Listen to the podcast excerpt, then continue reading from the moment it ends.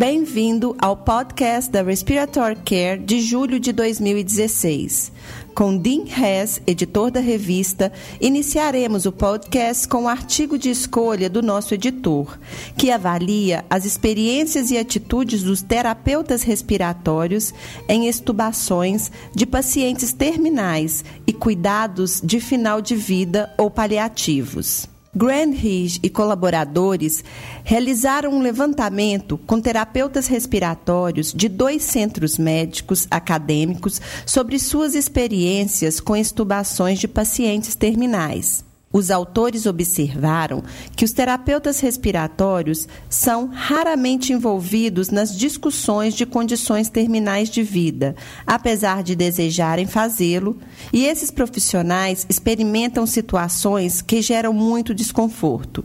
Strickland sugere que a integração de conteúdos éticos de tomada de decisão em cuidados terminais, cuidados paliativos e desistência de suporte de vida não deve ser feita somente no currículo da graduação, mas também no currículo de cursos de pós-graduação e de educação continuada para terapeutas respiratórios, para melhorar as habilidades dos terapeutas respiratórios na participação e na contribuição de alta qualidade na assistência para pacientes em final de vida.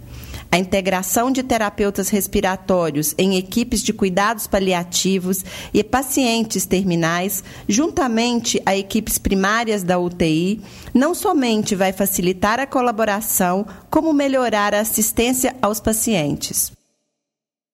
A proposta do estudo de Burney e colaboradores foi investigar dois aspectos: a prevalência de broncoconstrição induzida pelo exercício por meio de um questionário de autorresposta e o impacto percebido da broncoconstrição induzida pelo exercício em atletas universitários. A maioria dos estudantes relatou uma história ou sintomas atuais relacionados com broncoconstrição induzida pelo exercício ou asma.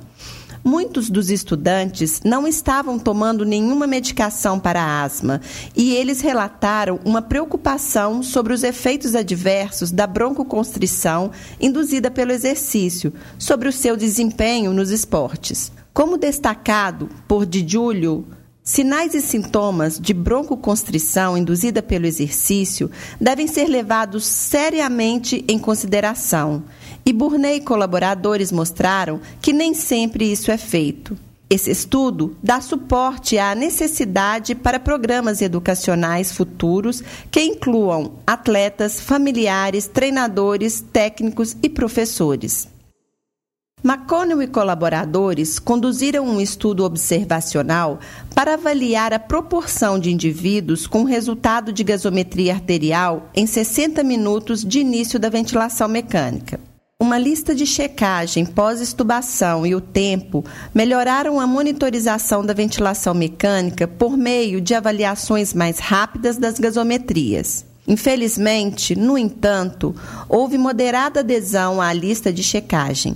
Os autores propõem que a implementação desse procedimento perintubação pode reduzir riscos associados com a transição para a ventilação mecânica. POM e CRITEC sugerem que talvez uma lista mais simples precise ser desenvolvida e que os campeões clínicos de listas de checagem precisem ser identificados.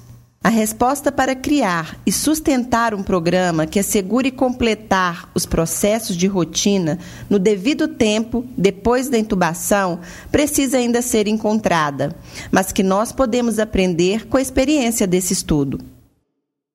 Em seu estudo, Berlinski e Cooper hipotetizaram que usando um inalador de névoa e mudando a rota de oferta de traqueostomia para oronasal poderia aumentar a dose pulmonar. Eles acharam que, em geral, o inalador de névoa oferece maior dose pulmonar do que o inalador dosador pressurizado, quando usando um espaçador metálico por meio da rota oronasal e traqueostomia, sendo que a rota por traqueostomia oferece maior dose pulmonar. Para desenvolver valores normais, Carrillo e colaboradores avaliaram a espessura do diafragma com um ultrassom bidimensional em sujeitos saudáveis em repouso. Eles acharam que o ultrassom em tempo real do diafragma é simples, barato e com técnica portátil de imagem em que pode oferecer informação qualitativa anatômica. O objetivo do estudo de F. Steffiel e colaboradores foi avaliar a correlação entre a força muscular de preensão e a pressão inspiratória máxima em jovens saudáveis e sujeitos de meia idade.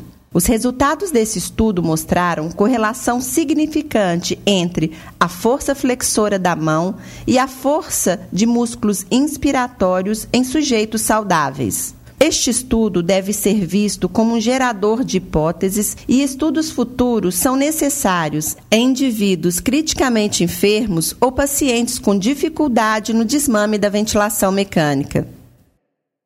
Devito e colaboradores determinaram a resposta de CO2 reinalado em indivíduos em estágio tardio de doença de Pompe. Os autores encontraram que os pacientes com a doença de Pompe em estado tardio têm uma resposta não funcional do drive respiratório ligado à hipercapnia. O impacto clínico desse fenômeno nesses pacientes específicos precisa de investigação futura. O objetivo do estudo de Reichler e colaboradores foi observar a reprodutibilidade da identificação da cor do escarro por diferentes categorias de prestadores de serviço de saúde, estudantes de fisioterapia, fisioterapeutas sêniores, residentes em pneumologia, microbiologista, pneumologista e clínico geral usando uma tabela de cores de escarro. Os autores relataram que, mesmo com uma tabela útil de cor de escarro no contexto de avaliação da deterioração do estado clínico, a confiabilidade não é uniforme quando relacionada com a maioria das categorias citadas.